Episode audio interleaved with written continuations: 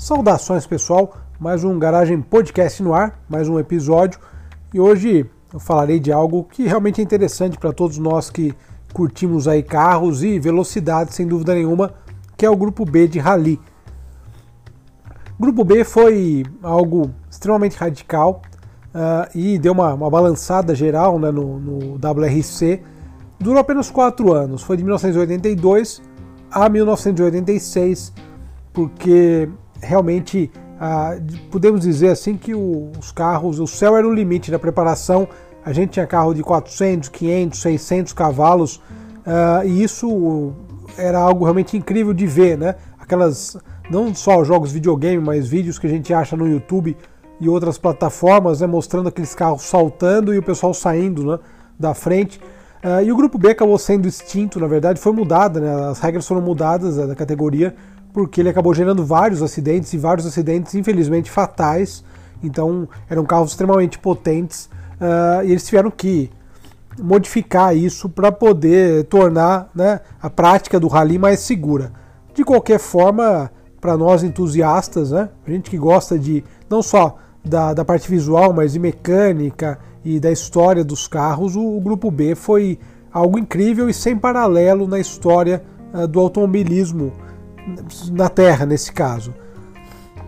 Eu vou falar de especialmente de quatro modelos. A gente fez um vídeo sobre isso lá no YouTube nessa época aqui de quarentena. Uh, e no vídeo também falo desses quatro modelos.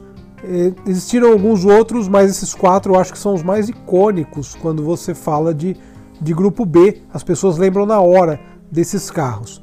O primeiro deles, sem dúvida nenhuma, já vem na cabeça de todo mundo, a nossa capa aí do, do episódio, é o Audi S1. Né?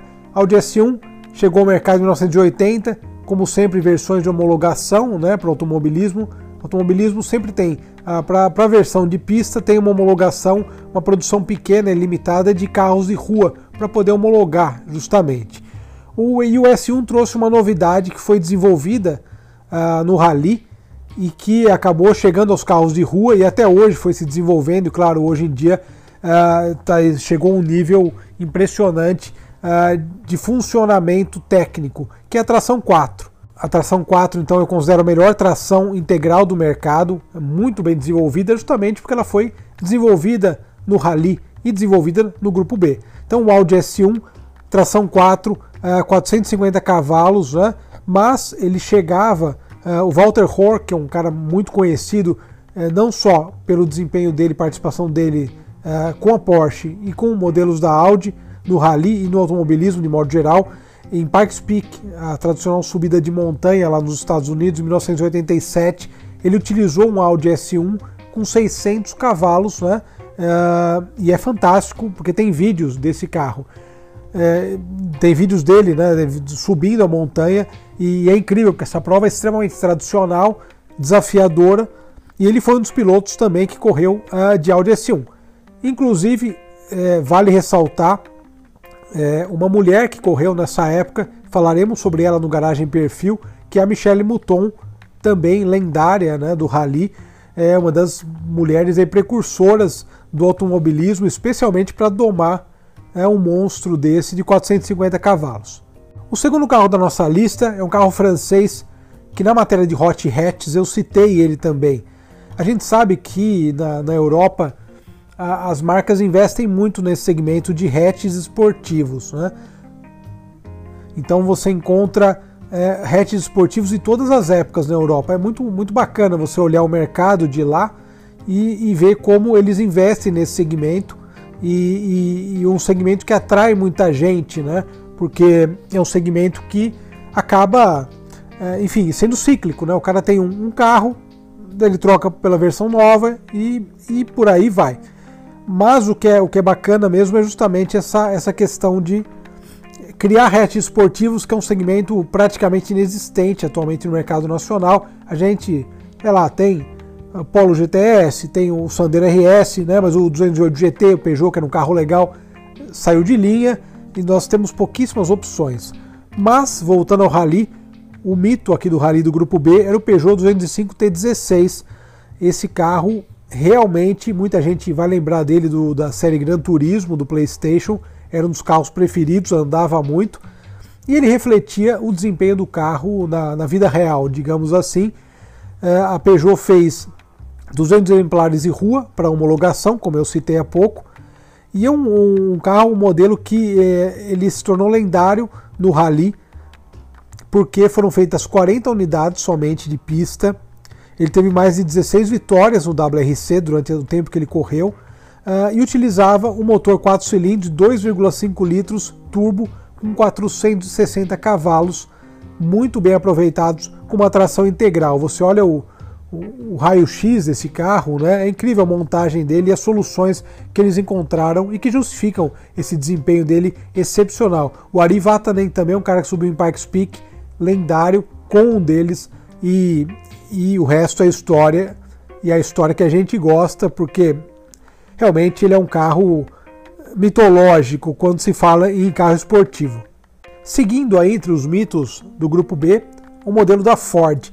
A gente sabe que a Ford aqui no Brasil, ela teve um desempenho muito bom nos anos 80, década de 90, é, mas atualmente eles têm investido mais em, em picape, enfim, o Focus, que era um carro legal, Fiesta, com o fechamento da fábrica, né, eles saíram de linha e, e, realmente faltam modelos da Ford aqui no Brasil. A marca teve uma participação muito grande em outras épocas, é uma pena realmente. Bons produtos né, da Ford. E a gente se lembra muito é, dos anos 80 da qualidade de acabamento, é, os reloginhos do Del Rey, enfim, várias coisas nesse sentido. Mas no Rally eles tinham um carro que eu também considero incrível, que era o Ford RS200. O RS200 também teve versão de homologação, entre 84, 1984 e 1986, eles fizeram exemplares de homologação. E o RS200 é um, um grande esportivo da Ford que, é, como vocês devem imaginar, carro de homologação, ele é raro né, de ser visto. É, mas além disso, ele é um carro que uh, ele tem um design muito próprio. Né? É um daqueles carros que eu, eu costumo dizer que eles envelhecem bem, né?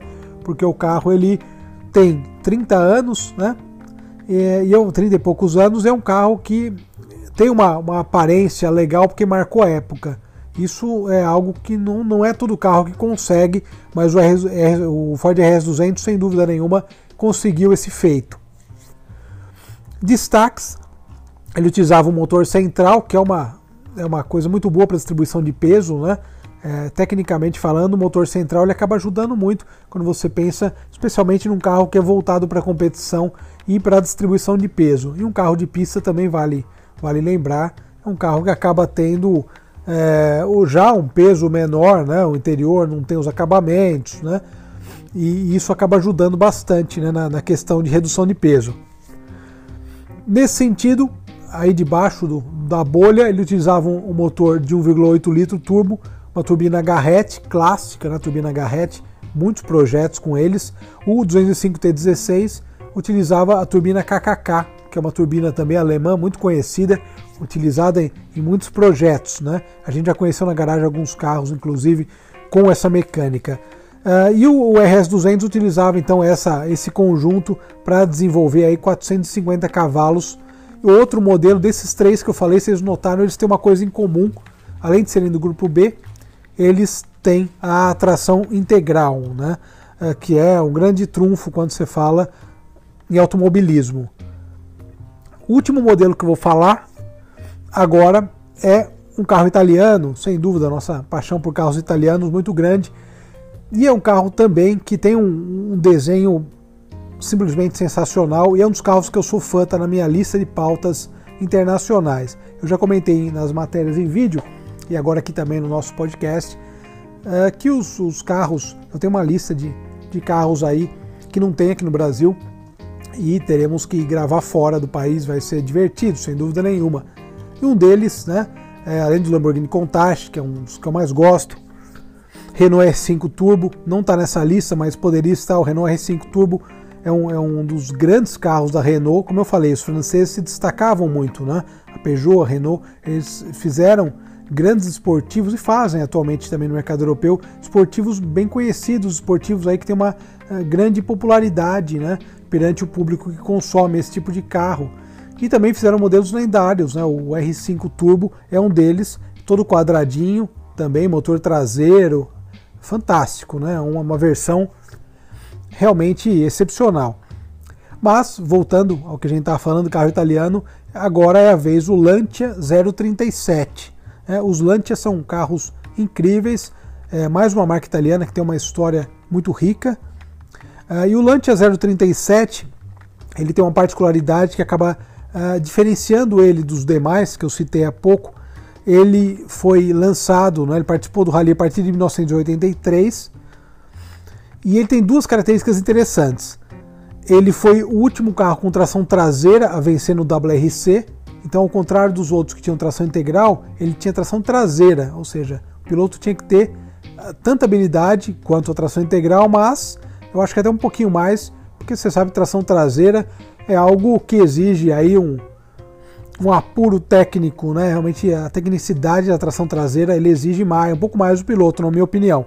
Então ele trazia a tração traseira e também ao contrário dos outros três que eram equipados com turbo, vale lembrar que o turbo também, fazendo um adendo, na década de 80, as turbinas elas tinham um turbo lag, né? muito, muito grande. As turbinas, a gente já gravou matéria com Audi RS2, eh, Porsche 930. Esses carros você percebe que a turbina ela começa a encher a partir dos 3 mil e poucos giros. Né? Então tem aquele turbo lag. Quando você vai fazer a retomada de velocidade, você sente que a turbina tem que encher. Lógico que é uma turbina de alta, é um carro que ele rende muito em alta, ao contrário de hoje que os carros rendem mais em baixa e menos de alta. De qualquer forma, é, é uma característica bem dos anos 80 e 90 em carro turbo. No, então, para evitar isso, a Lancia resolveu apostar em outra ideia, que eu particularmente sou fã, falarei sobre isso em breve, que é o Supercharger. Então, debaixo do capô ali, ele usava um motor 2 litros e 4 cilindros com Supercharger. Né? O Supercharger, como a gente sabe, ele não utiliza gás do escapamento, não reaproveita os gases, ele é ligado no virabrequim, então ele é um, é um tipo de, de uh, sobrealimentação que ele funciona desde rotações baixas, né? O que acaba sendo muito útil no caso do Rally. A Lancia pensou nisso, tração traseira e supercharger, então desde rotação baixa eles já iam ter torque, iam ter força para poder aí contornar as curvas e, e sair acelerando já com força total. A ideia deles foi muito boa nesse sentido, né? E, e o que vale também lembrar nesse caso, é, esse carro foi desenvolvido com a Abarth, juntamente com a Abarth, Lancia e Abarth, então duas grandes forças italianas e a potência variava de acordo com o ano de participação do WRC de 280 a 325 cavalos. Né? Se a gente imaginar isso, realmente é algo que é fantástico. E fechando, a versão de rua do Lancia 037, também de homologação, que é o Lancia Stradale, é um carro sensacional. Procure aí depois no nosso vídeo é, o Lancia Stradale, que é um carro muito bonito, ele tem uma, uma aparência muito clássica e aquele acabamento, né? Eu acho que uh, o carro italiano ele acaba trazendo um item a mais, né? Esse tempero que a gente gosta muito, que a gente curte bastante. De qualquer forma, uh, o grupo B acabou deixando saudade, né? Quando mudaram as regras e mas foi necessário porque afinal, uh, como eu salientei no início, ocorreram vários acidentes e vários acidentes fatais, tanto com espectadores quanto com pilotos, né? E eu acho que a segurança do automobilismo, como a gente sabe, ela foi é, ganhando uma importância grande com o passar do tempo. Né? Mas de qualquer forma, o Grupo B virou uma referência para todo mundo uh, que curte e gosta de carros de alta performance e, e, é lendário, sem dúvida. Quando fala de Grupo B, a gente até sorri porque são carros incríveis.